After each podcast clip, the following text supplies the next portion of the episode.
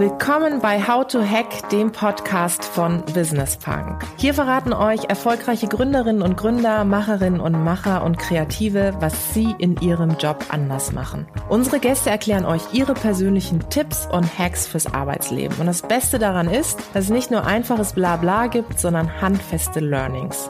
Ich bin Tijen, Gründerin und Moderatorin und freue mich sehr, Host dieses Podcasts zu sein. Hallo zusammen und herzlich willkommen zu einer neuen Folge von How to Hack, dem Podcast von Business Punk. Und ich freue mich heute wirklich sehr, denn wir haben ein ganz tolles Thema. Ehrlicherweise auch eines meiner Herzensthemen, nämlich das Thema Diversity. Und mir gegenüber sitzt eine ganz spannende Frau, nämlich Catherine Godri. Sie ist Group Head Talent and Transformation bei Scholz Friends und treibt da sehr, sehr stark das Thema Diversity voran. Und wie sie das genau macht, darüber reden wir heute. Ich freue mich sehr, dass du da bist. Ja, vielen Dank, dass ich hier sein darf. Sehr gerne. Wir haben vorhin schon so etwas über deinen Background gesprochen und jetzt machen wir das auch so, dass das andere Menschen auch noch mitbekommen. Du hast mir gerade erzählt, dass du tatsächlich eine lange Historie auch schon im Agenturbusiness hast und ich habe auch gesehen, dass wir eine Gemeinsamkeit haben. Du hast nämlich auch Politik studiert, ne? Public Policy. Ja, in der Tat. Ich habe sogar einen längeren Background in Politik. Also ich bin ja ein bisschen weiter hinten auszurollen. Ich bin ja Kanadierin, in Montreal geboren das auch eine sehr diverse Stadt ist. Mhm. Also da fängt die Geschichte auch schon an, mit ganz vielen unterschiedlichen Kulturen und Menschen aufgewachsen und habe mich gegebenenfalls deswegen auch einfach dafür interessiert, wie sich die Welt so entwickelt und habe dann am Anfang vor dem Irakkrieg halt studiert. Mhm. Und mich hat einfach fasziniert, wie so unterschiedliche Nationen zusammen irgendwie funktionieren und was denn zu Krieg führt und was zu Frieden führt und einfach, was diese Interaktionen sind. Und so von einer Sache nach der anderen bin ich dann auf Public Policy in Konstanz gekommen und auch in Deutschland gelandet vor 13 Jahren und bin dann in Berlin gewesen und habe einen Job gesucht und mhm. wollte eigentlich ursprünglich in der NGO arbeiten, weil das ja eigentlich das Feld war, ja. das ich das ich auch studiert hatte. Es war aber damals nicht ganz so einfach, irgendwie etwas zu finden. Und dann habe ich schließlich als Trainee in einer PR-Agentur angefangen. Und so ging das halt irgendwie seinen Lauf, wie es so ist. Und dann ging ich von der PR-Agentur in eine ähm, Digitalagentur, weil mein damaliger Chef meinte, das Internet würde ganz groß rauskommen und ich müsste das unbedingt machen. Das habe ich dann getan und dann bin ich bei der vorherigen Agentur, wo ich war, dann auch gelandet. Bin da sechs Jahre als Client Service Director, also im Operations-Bereich habe ich gearbeitet für ganz tolle unterschiedliche Kunden und mit einem sehr, sehr diversen Team, muss man sagen, 15 unterschiedliche Nationalitäten hatten wir da, war so 50 Leute, also schon sehr, sehr divers. Und dann bin ich vor fast zwei Jahren jetzt zu Scholz Friends gewechselt und ja, mache, treibe da das Thema voran, weil es so wirklich einfach so mein Lebens- und Herzensthema ist mhm. eigentlich. Mhm. Ja. Gehen wir noch mal einen Schritt zurück und zwar an den Moment, als du auch nach Deutschland kamst. Hattest du da, was das Thema Diversity betrifft, was hast du da erlebt? War das irgendwie ein Kulturschock oder dachtest du so, ähm, ja, eigentlich ist doch alles hier ganz in Ordnung oder warst du irgendwie überrascht? Ich war überrascht. Also ich bin, ich bin halb Deutsche, muss man dazu sagen. Mhm. Ich bin auch viel nach Deutschland gekommen als Kind, aber man nimmt die Dinger natürlich ganz mhm. anders wahr. Und ja, wenn man so in einem Dorf war es ja für meine Verhältnisse ja. in Süddeutschland, so Konstanz am Bodensee. Wunderschön. Wunderschön, ich weiß, ich komme aus Baden-Württemberg, deswegen. also wenn man, wenn man da landet und es war halt für meine Verhältnisse sehr weiß. Mhm. Also ich war wirklich, ja, so ein bisschen erstaunt und so ein bisschen durcheinander, weil ich mit ganz gemischten, also ich selber bin so ein, so ein Mischling mhm. und meine ganzen Freundinnen eigentlich auch. Und das war für mich so etwas verwirrend, dass plötzlich irgendwie alle deutsch sind. Mhm. Und man geht von mir aus, dass ich deutsch bin, weil ich relativ gut oder sehr gut Deutsch spreche. Aber kulturell bin ich natürlich eine französische Nordamerikanerin. Mhm. Und das macht einen riesen Unterschied. Und es war für mich schon ein ziemlicher Kulturschock zu sehen, okay, hier ist alles sehr homogen. Und wo sind denn diese ganzen unterschiedlichen Menschen? Jedes Mal, dass ich jemand gesehen habe, der halt irgendwie auch von einer anderen Kultur kam, musste ich fast nach Hause schreiben, so hey, ich habe jetzt jemand gesehen. entdeckt. Genau, total crazy. Ja.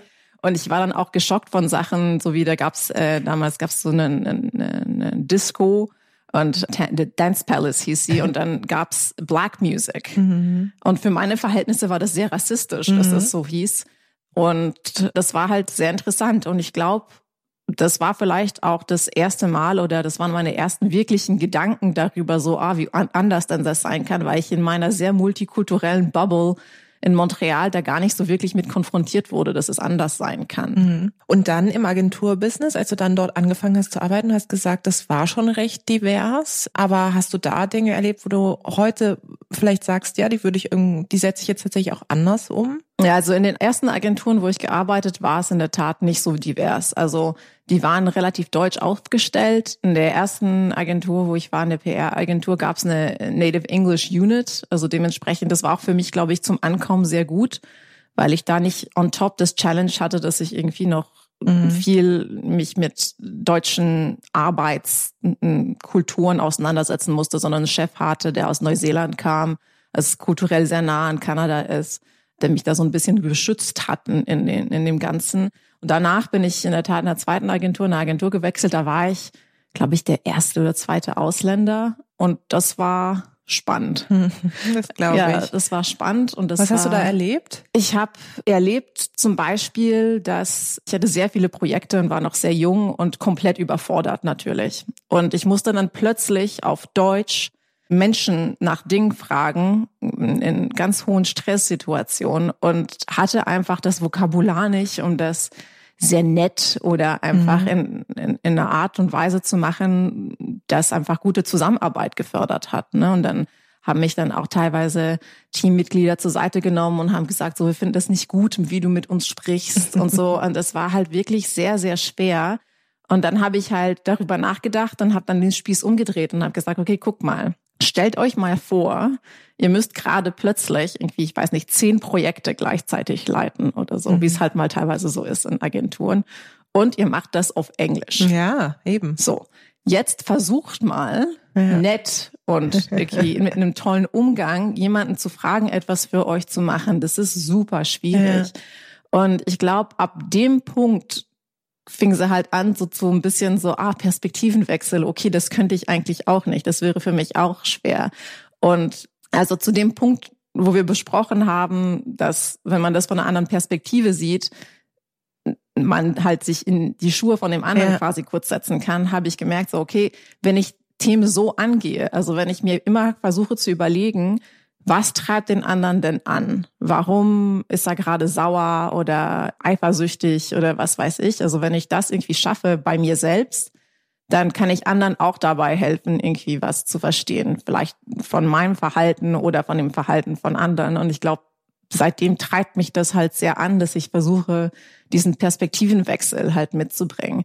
Und als ich dann in eine Agentur gewechselt bin, wo es 15 unterschiedliche Nationalitäten gab, war das einfach ganz normal, mhm. weil alle dann so einem halbgebrochenen, manchmal besseren, manchmal schlechteren Englisch miteinander ja. halt gesabbelt ja. haben und dann war es halt klar, dass der Italiener nicht genau das gedacht oder gesagt hat wie der Spanier oder was weiß ich. Und das hat so ein bisschen so ein Neutral Ground ja. geschafft für das Ganze. Aber nichtdestotrotz ist es halt dann so, dass man halt immer überlegt hat, okay, welche Kulturen prallen gerade aufeinander? Wie denken die? Wie führen sie sich denn auf bei der Arbeit? Und das trägt halt viel mit sich. Und mhm. ich glaube, das kann man so im Alltag in der Arbeit sowohl als einfach im Allgemein einfach mit sich tragen und mhm. nehmen und auch nutzen. Mhm. Ich finde, das ist schon mal ein ganz toller Tipp, den du hier auch an andere, wie ich finde, mitgibst, weil ich kann das total bestätigen. Ich habe länger mal im Europäischen Parlament gearbeitet und war sozusagen unter den damaligen Praktikanten die erste deutsche Praktikantin und das war total Multikulti irgendwie. Mhm.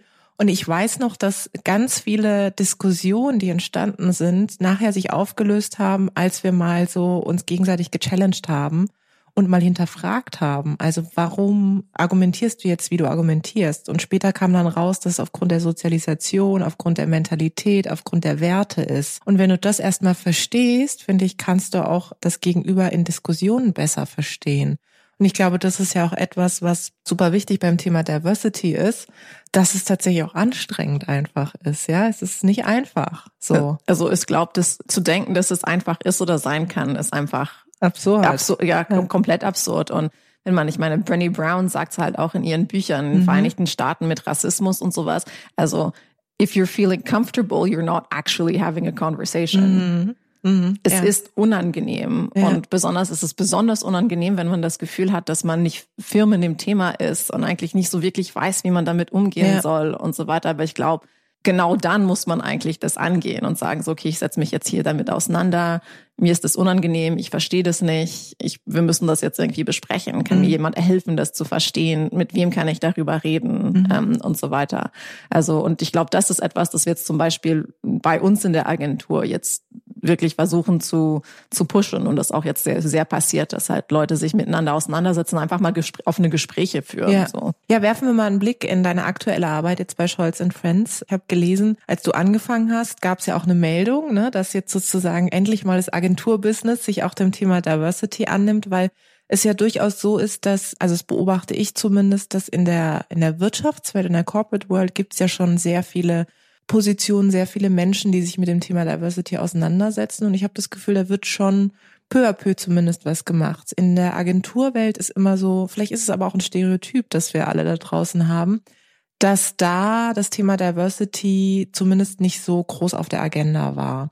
Wie hast du das empfunden und was tust du ganz aktuell in deinem Job? Ja, also ich glaube, dass generell in der Wirtschaft mir mehr äh, Geld in den Companies da ist, halt auch um auf Entwicklung von den unterschiedlichen Mitarbeitern halt einzuzahlen. Und das ist in Agenturen nicht immer der Fall, be beziehungsweise alle arbeiten immer für den Kunden ja. und es bleibt sehr wenig Zeit über, eigentlich für die Agentur etwas zu tun. Also ich meine, es gibt auch viele Agenturen, die reichen nicht Awards ein, weil das zu viel Geld von den Mitarbeitern ja. oder mhm. wegnimmt, die man eigentlich für die Kunden nutzen könnte.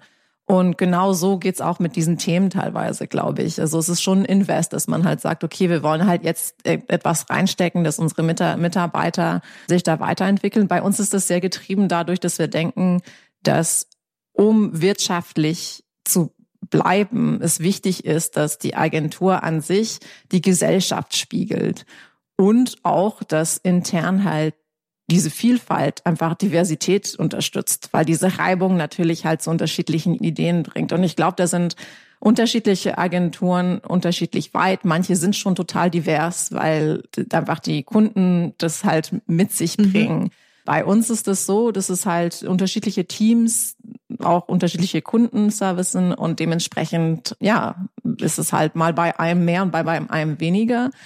Und wir versuchen einfach mal diese broader diversity, also nicht nur Gender, mhm. Race, aber generell Inclusion überall mit rein zu, mit reinzubringen. Einfach so, dass die Gedanken da sind, so dass es in die, in die kreative Arbeit mit einfließt und so dass wir ganz viele unterschiedliche glückliche Menschen bei uns bei der Arbeit haben, die sich wohlfühlen und die dann halt dementsprechend einen tollen Job für die Kunden machen und kreative Ideen haben und einfach auch gesellschaftlich, weil wir viele politische Projekte machen, halt auch gesellschaftlich uns weiterbringen. Was würdest du denn sagen, was sind so die größten Herausforderungen in deiner Arbeit? Was erlebst du? Wo kommen Menschen auch an ihre Grenzen, was das Thema Diversity betrifft? Na, manchmal sind sprachliche Grenzen, mhm. ganz einfach. Mhm. Ähm, also wir haben auch ganz viele unterschiedliche Altersklassen bei uns, was ich total super finde. Mhm. Aber manche sprechen halt mal nicht so gut Englisch oder ja. sowas. Und dann finden sie es auch schwierig, wenn ich mich plötzlich nach vorne stelle und dann auf Englisch irgendwie etwas er erkläre. Aber wir versuchen das auszu auszubalancieren. Ich glaube einfach wirklich dieses Discomfort, also mhm. sich irgendwie mit dem Thema nicht firm fühlen und diese Veränderung halt trotzdem versuchen voranzutreiben, ist das Schwierigste. Manchmal versteht man gar nicht, dass man Bias hat. Ja. Das ist sehr schwer und sich das einzugestehen. So, okay, ich weiß nicht, ich, ich, ich kenne mich mit dem Thema nicht aus. Ich verstehe nicht, warum ich jetzt hier gerade etwas mache, das irgendwie äh, negativ auf irgendeinen Teil von der Gesellschaft zeigt, mache. Ich muss jemanden fragen, das sind alles so Hürden, die man gehen muss und es ist nicht so einfach, sich das einzugestehen einfach. Also ich glaube erstmal, dass jeder irgendwie Bias hat. Ja. Ich glaube, keiner ist frei davon. Ich erlebe das ehrlich gesagt bei mir selber auch. Ich war vor jetzt drei Jahren Teil von so einer internationalen Delegationsreise vom US State Department ausgewählt und wir waren 47 Frauen aus 47 Ländern. Das war eigentlich so mein Diversity Moment. Weil da prallten alle Kulturen aufeinander, verschiedene Religionen auch. Ich finde, das war für mich eigentlich so die größte mhm. Challenge, mhm. weil ich komme aus einem sehr, also meine Eltern kommen ursprünglich aus der Türkei, aus einem sehr liberalen Elternhaus. Also und das Thema Religion hat nie eine Rolle gespielt. Und wenn du dann Menschen hast, für die das Thema Religion eine extreme Rolle spielt, die es zeigen, also äußerlich ist es eine, aber vor allem eben auch praktizieren, das war eigentlich so die größte Challenge. Und ich habe aber festgestellt, in dem Moment, als ich das ausgesprochen habe, war zum Beispiel mit Dina, einer aus Ägypten, die eben auch ein äh, Kopftuch trägt, und ich sie gefragt habe, warum? Also warum machst du das? Du, wir hatten das beste Gespräch, also ich kriege heute noch Gänsehaut, weil sie gesagt hat, Jan, ich bin so dankbar, dass du mich einfach mal drauf ansprichst, mhm. dass du deine Bias sozusagen aussprichst und dann hat sie mir mal ihre Geschichte erzählt und ich, du kannst es dir nicht glauben, ich habe mich so geschämt zum Teil, was ich in meinem Kopf hatte, was für Stereotype und würdest du sagen, wenn jetzt Leute genau so eine Situation haben, die ich erlebt habe, also sie sehen jemanden oder sie sind in einer Situation, wo sie Vorurteile, Bias haben, was ist dein Tipp? Wie kann man dem entgegenstehen?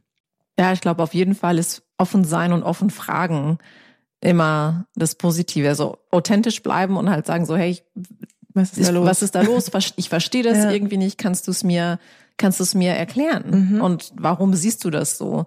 Wäre jetzt mein ultimativer Tipp eigentlich. Es ist auch gar nicht so schwierig, aber mhm. es ist trotzdem glaube ich, eine Hürde, weil man sich dann halt gleich fragt, so, oh, was wird der andere von mir denken, wenn ich jetzt das frage? Ist ja ganz ja. offensichtlich, dass ich da etwas nicht verstehe. Ja. Aber nicht verstehen ist ja nicht schlimm. Nee. Und ich glaube, sobald man sich dem stellt, dass es nicht schlimm ist, Fragen zu stellen und einfach Neugier zu zeigen. Und jeder freut sich, wenn man neugierig ist. Also wenn ich dich frage, ah, äh, ist ja interessant, was für eine Herkunft ja, hast du denn? Ja, ja, ähm, dann ist es ja reine Neugierde. Ich versuche da ja nichts Negatives damit ähm, auszusagen. Und ich glaube, das ist wirklich das Beste, einfach mit Neugierde auf Menschen äh, zu schauen und auch mit viel positiver Verhaftung. Ja. Also ich glaube, wenn man Menschen versucht, positiv zu verhaften, ich hatte ein Erlebnis, das ist auch ein Bias, wenn Ihnen das jetzt in der Arbeit immer Schubladen, Schubladen denken. Ich war im Zug, ich hatte einen relativ langen Tag in, in, in Hamburg und wollte zurück nach Berlin. Alles war voll, alles war zu spät, wie es halt mal passiert in der, in der Deutschen Bahn oder öfters mal. und saß dann im Essensabteil und da kamen zwei junge Männer rein, die sehr gut angezogen waren, so in, mit Sakko und den ganzen Taschen. Und meine Schublade ist gleich aufgegangen, Finance Dudes. Mhm. So, jüngere Finance Dudes. Die waren sehr laut, also die haben eigentlich alle Häkchen, mhm. die ich dahinter halt hatte, haben sie halt erfüllt. Und da habe ich mir gedacht, so, okay, du hast jetzt zwei zwei Wahlen. Entweder du sitzt jetzt die sehr lange Zugfahrt, weil wir mussten auch Sachen umfahren, hier und ärgerst dich die ganze Zeit darüber, dass sie so sehr laut sind, oder du versuchst sie mal mit irgendwas Positivem zu verhaften. Und das habe ich dann als Spiel mit mir selbst gemacht und habe mir halt gedacht, okay, gut, er ist sehr laut, wahrscheinlich ist er total praktisch auf Familienpartys, weil wenn du mal nicht Lust hast zu sprechen, dann kann er einfach irgendwie das komplette, den kompletten Raum entertain.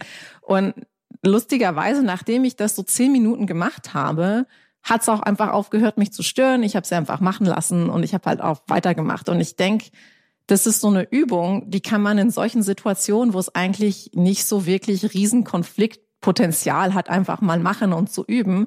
Und man erstaunt sich damit selbst. Mhm. So irgendwie gedacht, so, okay, I'll just try it out and see yeah. what happens. Und danach war ich so, okay, ja gut, weiter, weiter, weiter im Programm. Die, die machen jetzt einfach yeah. mal ihr Ding. Und ich denke, dieses positiv auf Menschen schauen und mit Neugierde irgendwie zu verstehen, was die denn antreibt und was sie motiviert, wäre jetzt für mich der ultimative Trick, ja. Das ist ein ganz toller Tipp, zumal ich mich äh, immer daran erinnere, dass meine Mutter immer zu mir gesagt hat, du kannst andere Menschen nicht ändern, aber du kannst dich und deine Perspektive auf andere ändern. Ja. Und das ist ja genau das. Das ist ja wirklich das. Und ich ja. glaube, das ist auch eine gute Grundlage, gerade wenn man in diversen Teams arbeitet, dass man eben andere Menschen, gerade wenn es an den, an den Charakter auch geht, und es geht es ja auch meistens in, Unterne in Unternehmenskultur, dass man die Person eben tatsächlich nicht ändern kann und ich finde auch nicht ändern sollte, aber man kann so den Blick auf die Person verändern. Ja, und auch den Blick darauf, was denn es einem bringt, so in, ja. in, in Gänse Füßchen. Füßchen. Ein Gänsefüßchen, was es dann einem bringt, mit dieser Person zusammenzuarbeiten. Weil äh, wir clashen ja meistens mit Menschen zusammen, die einfach sehr unterschiedlich von uns, vom Typ her einfach sind.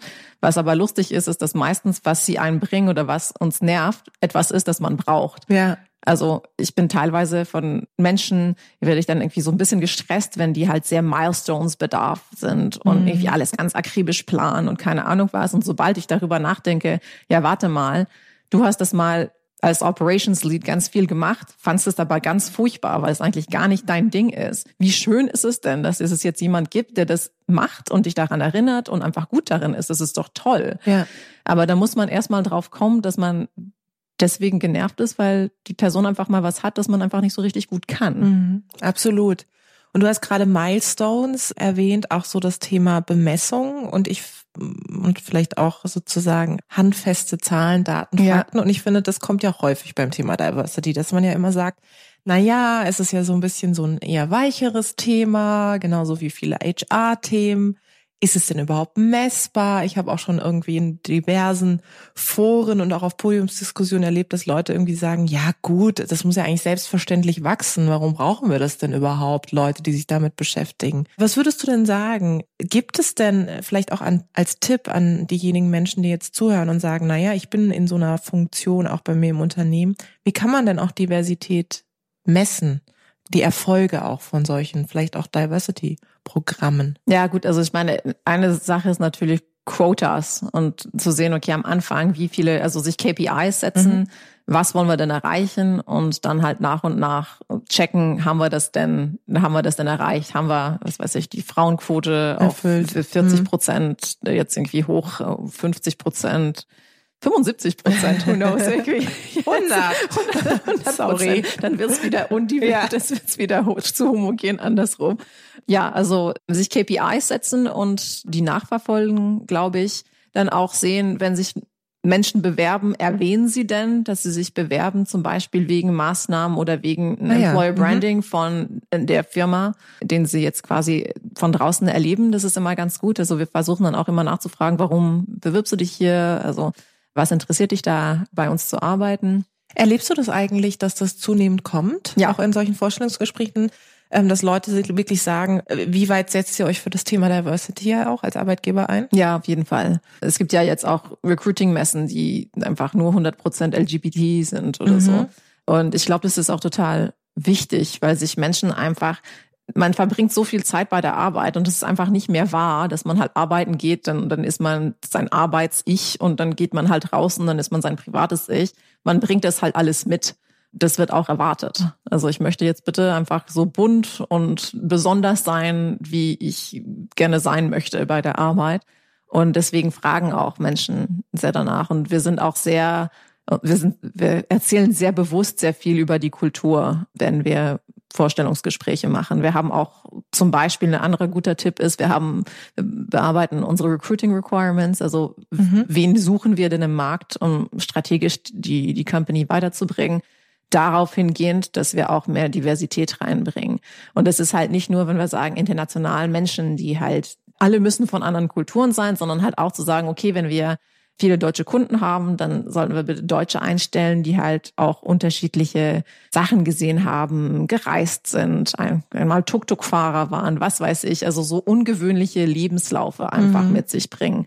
Es geht für mich, also Diversity kann alles sein, an, im Sinne von unterschiedliche Lebensläufe bis hm, Gender, Race, ja. Culture, mhm. ähm, Age, die ganzen Sachen. Du hast Gender gerade angesprochen. Das ja. ist eine heiße Diskussion äh, hier in Deutschland. Und wie erlebst du denn die Debatte rund um Gender Diversity hier? Ich finde es sehr spannend. Ich saß letztes Jahr auf einem Panel über Feminism mhm. und ich komme natürlich aus einer sehr amerikanisch geprägten Vision davon durch die 60er in, und 70er in den Vereinigten Staaten. Meine Mutter ist da auch irgendwie, hat ihren BH verbrannt und was weiß ich alles. Und das ist sehr anders, als was man hier erlebt, wo das, das Wort Feminismus an sich etwas negativ verhaftet ist für viele jüngere Frauen. Und ich glaube, das ist sehr hemmend für das Ganze, weil ich persönlich denke, dass Feminismus eigentlich Inklusion ist mhm. und Equality. Man könnte es was Humanismus nennen, aber erstmal, bevor wir jetzt Humanisten werden, wäre es ganz gut, wenn wir erstmal Feministen werden könnten. Und in dem Sinne glaube ich, dass, dass die Debatte oder Diskussion sehr hemmt ähm, in Deutschland, dass man sich nicht als Feminist oder, oder sowas einfach bekennzeichnen möchte. Deshalb, das ist für mich ein Riesenunterschied zu wo, ich herkomme, wo das anders äh, behaftet ist. Und was ich interessant finde, ist, dass, weiß nicht, ob du den Reykjavik-Index kennst. Mhm, mhm. Ähm, Kannst du aber vielleicht nochmal ausführen? Ja, also der mhm. Reykjavik-Index ist ein Index, der letztes Jahr angestoßen wurde von Kantar. Und ich war auch in Davos bei einem Frühstück und habe mir angehört, worum es da geht, beziehungsweise was die Ergebnisse waren und die Diskussion verfolgt, weil es in diesem Index nicht darum geht, wie viele Männer und Frauen gibt es in Führungspositionen und was machen wir dafür, sondern wie betrachten unterschiedliche Länder Männer und Frauen in der Politik und in der Wirtschaft, in Führungsrollen in ganz unterschiedlichen Feldern. Also und dann ist es halt in der Tat so, dass was weiß ich bei Ingenieurdasein Frauen sowohl als Männer es besser finden oder sich sicherer fühlen, wenn ein Mann in der Führung ist. So. Und da hat Deutschland sehr schlecht abgeschnitten. Und das ist halt spannend. Mhm. Weil warum ist das denn so? Also ist es dann halt so, dass Frauen sowohl als Männer in, auf Frauen und Männern Führungsrollen negativ oder positiv verhaftet sind, wenn sie in unterschiedlichen Sektoren unterwegs sind. Was bedeutet das für uns als Frauen? Also die, die CEO von Kantar, die das angetrieben hat, meinte halt auch so, ja gut, wenn man halt jetzt auf dieses Index schaut, in, in, in England gibt's irgendwie nur 20 Prozent von meinen Mitarbeitern, die es gut finden, dass ich in dieser Rolle bin. Ja, Wahnsinn. Mhm. Und, und was würdest du sagen, wohin soll, sollte die Reise mal in Deutschland gehen? Also was können wir denn wirklich tatsächlich ganz aktuell und akut tun, auch für diejenigen, die jetzt irgendwie eingeschaltet haben und in den Unternehmen aktiv sind, vielleicht auch eben sagen, okay, ich möchte hier den Feminismus aktiv gestalten. Was kann denn jede einzelne von uns tun? Dazu stehen, einfach ins Gespräch gehen, würde ich sagen, und zeigen, dass es jetzt nicht irgendwie eine Anti, Anti-Männer, Anti-Allem, nur Frauen voran Sache ist, sondern eine, wir sind irgendwie alle, wir stehen alle gleich da und jeder sollte die gleichen Chancen haben in der Gesellschaft. Also ich glaube sehr daran, dass man halt wenn, wenn man mit einem Gespräch eine Person irgendwie dazu bewegt, anders zu glauben, ist das schon etwas. Also ich bin viel, viel weniger Befürworter von Riesenaktionen. Ich glaube, dafür können sich die Politik und die Wirtschaft irgendwie unterhalten. Hat man Quotas, hat man keine Quotas, was weiß ich. Aber so im Ich, im Alltäglichen ist es doch erstmal schön, wenn ich mit ein paar Personen Gespräch führen kann und danach ein Perspektivenwechsel passiert. Das ist doch so ein Erfolgserlebnis. Und ich glaube, wenn jeder jetzt morgen in die Arbeit gehen kann und einfach dazu stehen kann, was er halt denkt und versucht, Perspektivenwechsel bei anderen voranzubringen, dann sind wir doch schon mal dem Ganzen ein bisschen näher. Ja, oder, absolut, total. Oder ähm, ich hatte mich vor kurzem mit einer auch ganz spannenden Frau unterhalten aus, einem, aus einer Kanzlei, mhm. auch eine der wenigen Partnerinnen in der Kanzlei. Und die hat zu mir gesagt, mit einer wiederum anderen Partnerin, auch aus der Kanzlei, spricht sie sich vorher zum Beispiel immer vor Meetings ab. Also die bilden Allianzen. Ja. Und ich finde das so einen guten Tipp, sollte ja eigentlich selbstverständlich sein. Und ich glaube, dass tatsächlich ohne dass wir jetzt in eine Klischeefalle tappen, aber dass vielleicht viele Männer da viel selbstverständlicher im Umgang sind, wie man sich auch auf solche Meetingsituationen vorbereitet. Und ich fand das so schön irgendwie, weil das so ein ganz konkreter Tipp auch ist, zu sagen, wenn du das nächste Mal in so ein Meeting gehst, stärk doch mal deiner Kollegin den Rücken. Ja.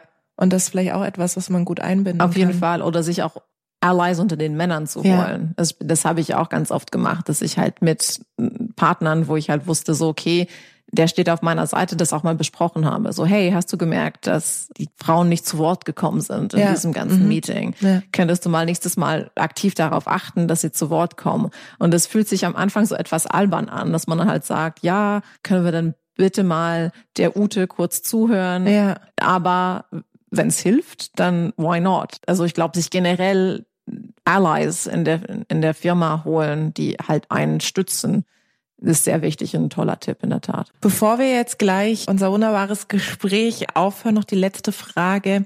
Was ist denn so dein, dein, deine große Vision? Was ist dein Ziel für deinen Job? Wo, wo willst du hin? Wenn wir uns jetzt in einem Jahr wiedersehen würden, was willst du erreicht haben?